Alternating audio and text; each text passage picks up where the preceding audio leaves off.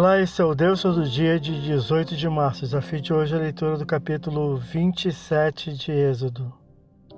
Prosseguindo nas descrições dos utensílios para o santuário, o Senhor ordena a Moisés que se faça o altar quadrado de bronze, com chifres em cada ponta, e os outros utensílios que auxiliarão no recolhimento das cinzas, que restaurarão dos sacrifícios, o recipiente, a pá, bacias, garfos e braseiros. Versículos de 1 a 7. Neste lugar, o altar de bronze, seriam oferecidos sacrifícios diários, fora da tenda, porém no interior do átrio ou pátio, espaço delimitado pelas cortinas. O sangue do sacrifício era derramado com um dedo sobre os chifres, símbolo de poder e força. Êxodo capítulo 29, versículo 12.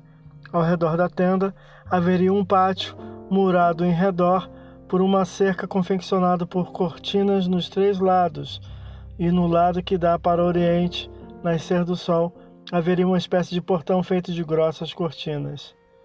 O homem comum do povo não sacerdote descobriria que a casa do Senhor estava cercada, sem acesso livre, para se chegar ao culto devido a ele.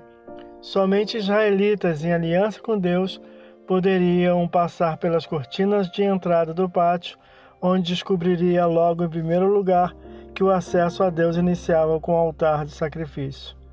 Todo cortinado do muro ao redor do pátio teria mais de dois metros de altura, a fim de evitar os olhares curiosos dos que estariam na parte exterior. Versículos de 9 a 19.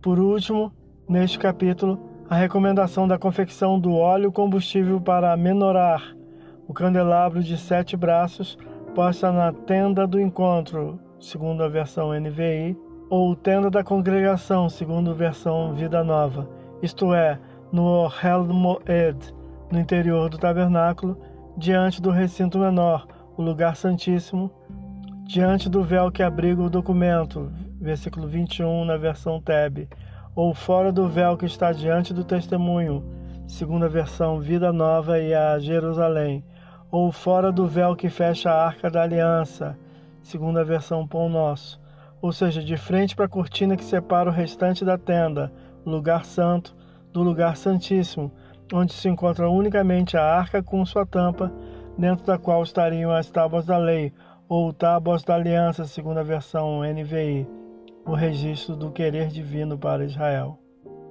O óleo para o candelabro seria feito de azeite puro, e deveria ser confeccionado na quantidade suficiente para manter o candelabro continuamente aceso.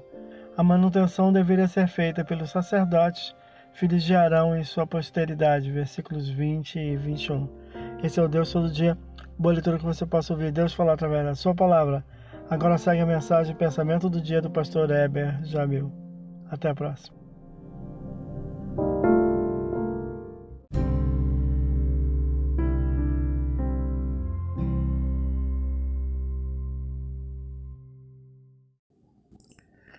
Pensamento do dia.